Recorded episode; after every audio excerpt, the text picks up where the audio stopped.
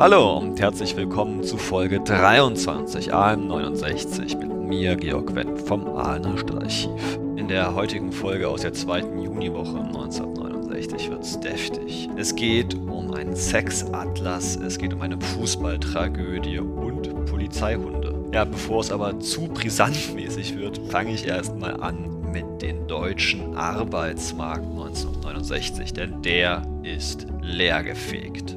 So jedenfalls titelt die Schwäbische Post am 7. Juni 69 und tatsächlich die Arbeitslosenquote ist auf 0,1% abgesunken. Bundesweit kommen auf einen Arbeitslosen sechs freie Stellen. Stuttgart-Nürnberg. Auf dem Arbeitsmarkt Baden-Württemberg wird die Deckung des Arbeitskräftebedarfs ein immer größeres Problem. Die Zahl der unbesetzten Arbeitsplätze stieg bis Ende Mai auf 157.000. Wie das Landesarbeitsamt mitteilte, herrscht die stärkste Nachfrage nach Arbeitskräften weiterhin in der Metall- und Elektrobranche, wo sich die Zahl der offenen Stellen auf allein 40.000 erhöht hat. Im Ländliger, liebe Hörerinnen, liebe Hörer, ist Arbeitslosigkeit praktisch inexistent. Während im Bezirk Rastatt noch 0,3 Prozent arbeitslos sind, sind zum Beispiel in Schwäbisch Gmünd es nur 0,05 Prozent, praktisch niemand. Und auch im Bundesgebiet insgesamt herrscht seit 1959, also zu dem Zeitpunkt seit zehn Jahren, praktisch Vollbeschäftigung, also Arbeitslosenzahlen unter 3%. Zum Vergleich, heute haben wir auf dem früheren Bundesgebiet etwa eine Quote von 6,1 beziehungsweise vor Corona etwa 5,1%. Also immer noch höher, viel höher, fünfmal so hoch wie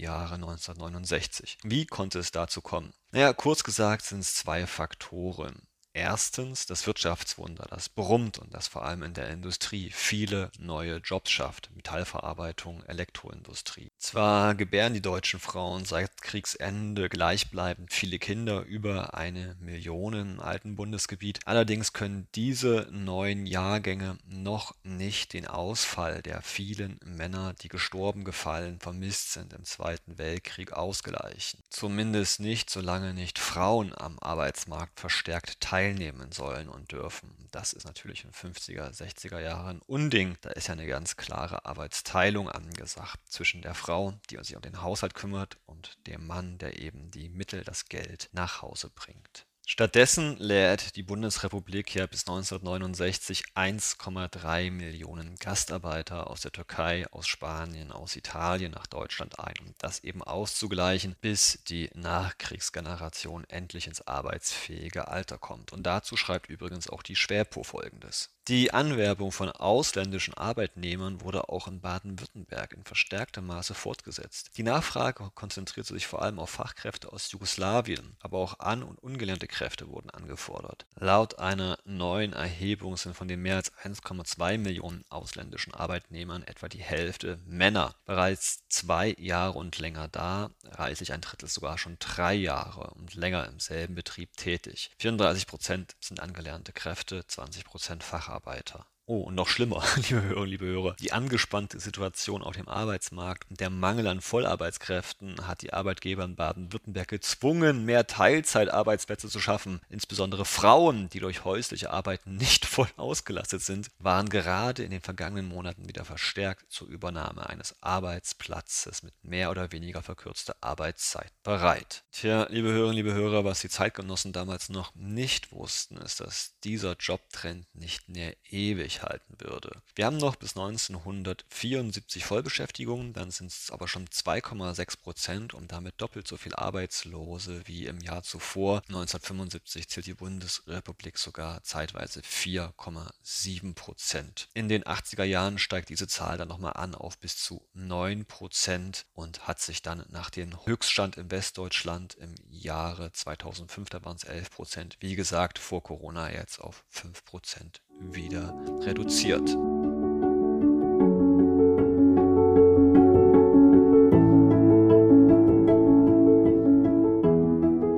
Genug der grauen Zahlen, jetzt wird's sexuell, denn am 11. Juni titelt die Schwäpo So ein Schulbuch gab's noch nie. Gesundheitsministerin stellt Sexualkunde-Atlas vor. Bonn.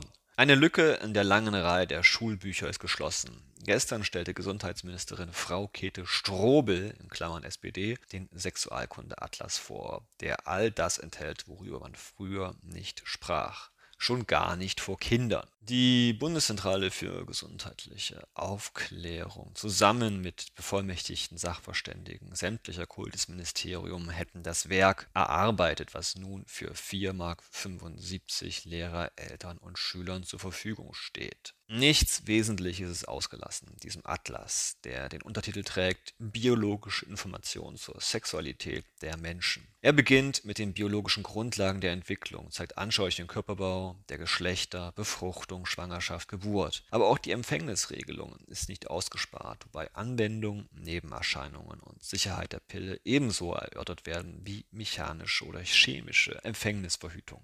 Die Gesundheitsministerin ist sich darüber im Klaren, dass dieses Buch Diskussionen auslösen wird. Auch ist damit zu rechnen, dass nach den ersten 100.000 Exemplaren die zweite Auflage anhand der in den Schulen gemachten Erfahrungen verbessert werden wird. So kann wohl heute schon mit Sicherheit gesagt werden, dass die Überschrift über einen Schaubild im ersten Kapitel, Zitat, die Wirkungsweise der innersekretorischen Drüsen in der zweiten Auflage verdeutscht werden muss, damit 14-jährige Schüler wissen, wovon hier die Rede ist. An anderer Stelle im Kapitel, das der biologischen Entwicklung gewidmet ist, heißt es völlig ungeschützt, nicht erläutert, auch die Selbstbefriedigung ist bei Jungen und Mädchen eine normale Entwicklungserscheinung. So unumstritten diese Erkenntnis in der modernen Wissenschaft ist, ihre Veröffentlichung in einem Schulbuch wirkt für deutsche Aufklärungsgepflogenheiten geradezu sensationell. Aber über Schönheitsfehler, wie sie jedem Experiment anhängen, sollte die Qualität des Sexualkunde-Atlases nicht in Frage gestellt werden. Ebenso wenig die Notwendigkeit, Jugendlichen und Erwachsenen ein solches Buch in die Hand zu geben. In einer Umfrage, ob Eltern oder Schulen die Sexualerziehung übernehmen sollten, machten 66 Prozent der Befragten die Eltern verantwortlich, nur 18 Prozent die Schulen. 49 Prozent der Befragten sind der Ansicht, dass die Eltern über ausreichende Kenntnisse verfügen, um den Kindern das notwendige Wissen auf sexuellem Gebiet zu vermitteln. Frau Strobel ist da skeptisch, vermutlich mit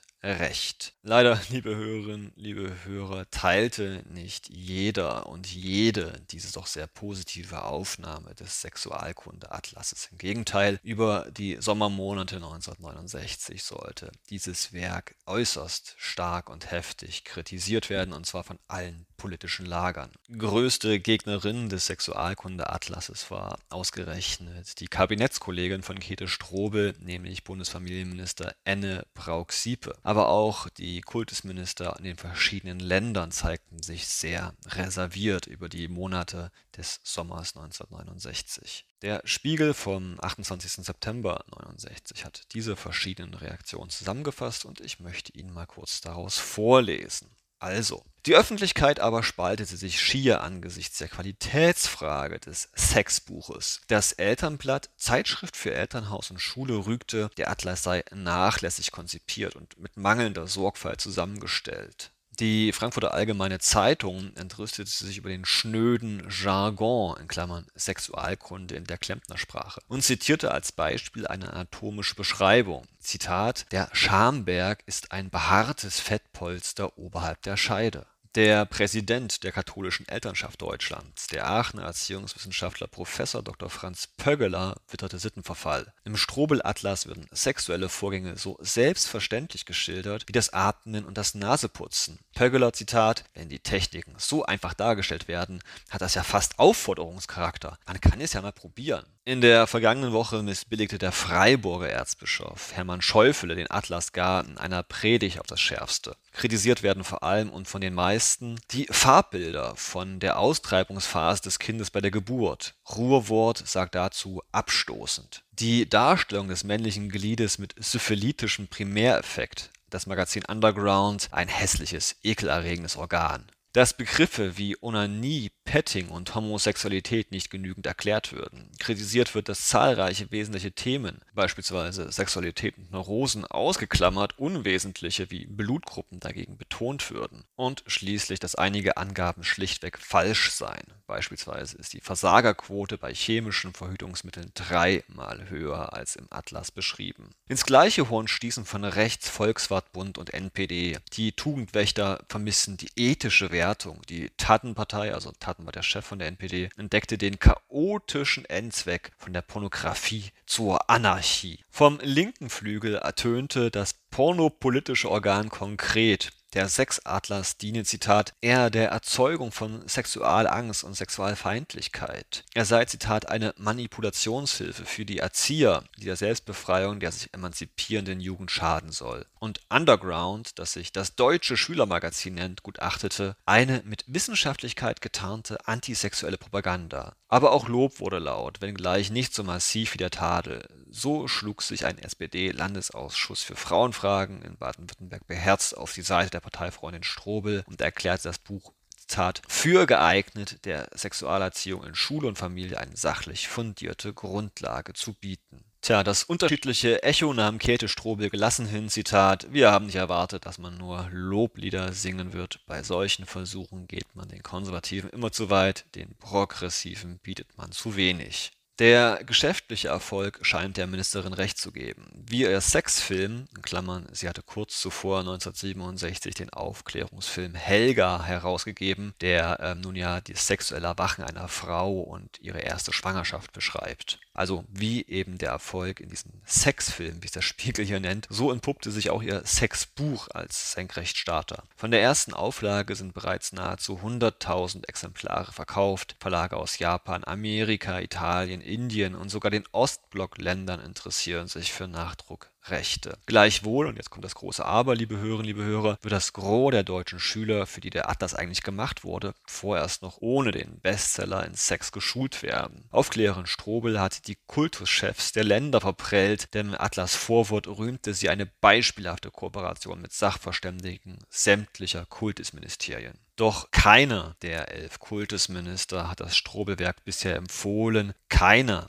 gab es für den Unterricht frei, auch weil sie meinten, er gar nicht einbezogen worden zu sein bei der Erstellung. Lediglich Berlin, Hamburg und Niedersachsen wird dieser Sexatlas nun erprobt. Tja, liebe Hörerinnen, liebe Hörer, tatsächlich gibt es einiges zu kritisieren aus heutiger Sicht am Sexualkunde-Atlas. Auch zum Beispiel, dass ethische, soziale, emotionale Aspekte eigentlich nicht behandelt werden. Sexualität eben rein biologisch und biologistisch eigentlich fast behandelt wird, als wie eine Art Mechanik und dass bestimmte nun ja damals noch sehr umstrittene Themen wie Homosexualität oder Masturbation gar nicht oder nur zum Teil behandelt werden. Dennoch war der Sexualkunde-Atlas ein Meilenstein bei der Aufklärung von Kindern in der alten Bundesrepublik und trug sicherlich sein Schärflein bei zur sexuellen Befreiung dann in den 70er und 80er Jahren.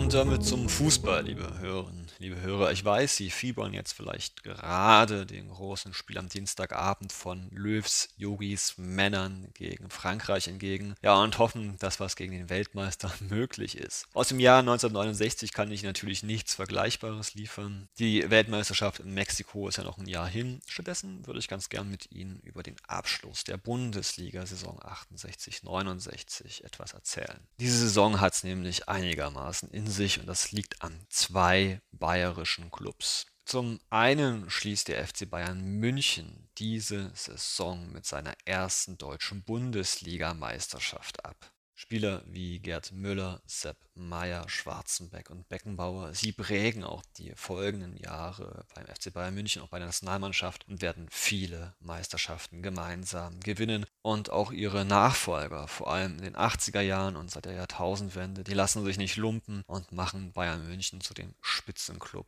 der er bis zum heutigen Tage ist. Damit aber zurück ins Jahr 1969 und zu dem zweiten Club, der diese Saison 1968 und 69 historisch macht. Das sind die Klubberer von 1. FC Nürnberg. Ich lese mal hier aus diesem Bundesliga-Kommentar von Hans Körfer vor. Die Tragödie des Clubs. Das bittere Schicksal des deutschen Rekordmeisters 1. FC Nürnberg hat sich erfüllt. Zum ersten Mal in seiner Vereinsgeschichte seit dem Jahre 1900 wird er in der neuen Fußballsaison 1969-70 nicht in der höchsten Klasse spielen. Seine große Zeit begann im Ersten Weltkrieg, als der Club den süddeutschen Titel gewann. Das wiederholte sich noch 13 Mal. 1920 stand er zum ersten Mal in der Ehrenliste der deutsche Meister. Wer konnte damals schon ahnen, dass es bis 1968 noch achtmal der Fall sein würde? Das Spieljahr 68-69 gestaltete sich nun zu einer Tragödie ungeahnten Ausmaßes. Dabei hatte es 67-68 ein tolles Meisterjahr gegeben. Um die Jahreswende 66-67 kam der Wiener Max Merkel als Trainer. Damals schwebte das Abstiegsgespenst über den Club. Noch am 19. Februar 67 lag er auf dem letzten Platz. Als die Saison beendet war, hatte er sich gerettet als Tabellenzehnter. Es folgte ein Jahr des Triumphes. 17 Vereine jagten den ersten FC Nürnberg erbarmungslos, aber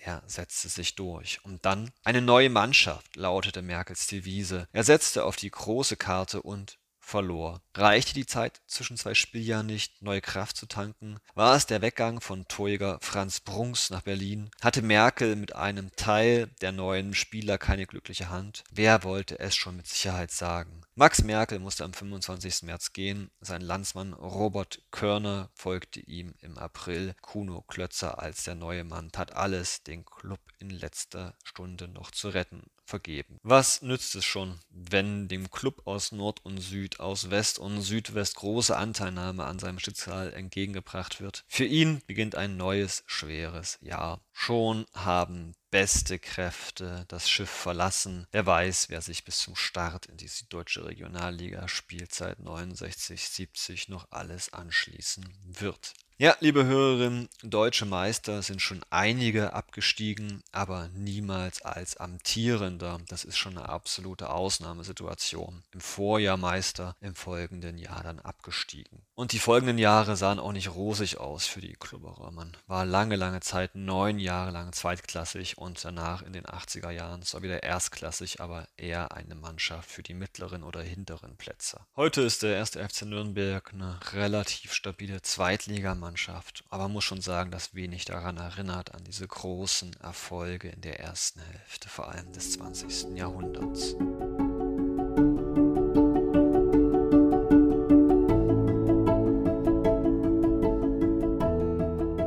Und damit zurück nochmal nach Aalen, wo Mitte Juni die nordwürttembergische Ausstellung ihren Abschluss findet. Insgesamt 216.000 Besucher sollten in neun Tagen die Ausstellung besuchen. Das ist ein ganz ordentlicher Wert, wie ich finde. Und am letzten Samstag gibt es nochmal für die Besucher ein großes Highlight, nämlich den Tag der Polizei. Die Beamten bemühen sich redlich mit allen drum und dran, die Besucher zu unterhalten. Schwäbo Jungredakteur Erwin Hafner ist auch vor Ort, versucht das ebenso schmissig für die Schwäbo aufzuschreiben. Ich zitiere mal draus. Einer gegen alle beim großen Polizeifestival. Bussard 800. Die Polizei wird immer schneller. Diensthunde mit eigenem Geschmäckle. Judokas. Schrei, wenn du kannst. Verbrecherjagd mit dem Hubschrauber. Der Bussard 800, liebe Hörerinnen, liebe Hörer, ist ja der Polizeihubschrauber, mit dem die Gäste der Messe in der vergangenen Woche ja allen von oben sich anschauen konnten. Aber weiter bei Erwin Hafner. Die vielfältigen Einsatzmöglichkeiten für Polizeidiensthunde bildete den Auftakt für die folgenden Darbietungen, die jeweils von einem Sprecher am Mikrofon erläutert wurden. Verblüffend, was die 14 Schäferhunde und ihre Führer zu leisten imstande waren. Verschiedene Gehorsamsprüfungen folgten, Hindernisläufe und Apportübungen, wobei sich zeigte, dass halt auch jeder Hund sei Eugas Geschmäckle hat. Begeisterung vor allem bei den Kindern, als die Hunde Verbrecher verfolgten stellten und aufpassten, dass ja keiner nicht doch im letzten Moment das Weite suchte. Imponierend danach die Polizei Judokas, die auf einer großen Matte allein zu zweit und in Gruppen die hohe Kunst der Selbstverteidigung demonstrierten. Aus dem Effekt vor allem ihre Angriffs- und Abwehrübungen. Da wurden mit effektvollen Schreien Messer und Pistolen gezückt, die jedoch genauso schnell wieder durch die Luft flogen. Kerle, was willst denn du? Geifert einer, schwingt ein Beil und stürzt sich auf den Angreifer. Aber kaum, dass er den Mund schließt, liegt er auch schon auf der Matte und sein Beil im Sägemehl. Dann wird's ganz toll. Einer kämpft gleich gegen drei und am Schluss gar einer gegen alle. Wie im Fernsehen, kommentiert ein kleiner Kriminalspezialist.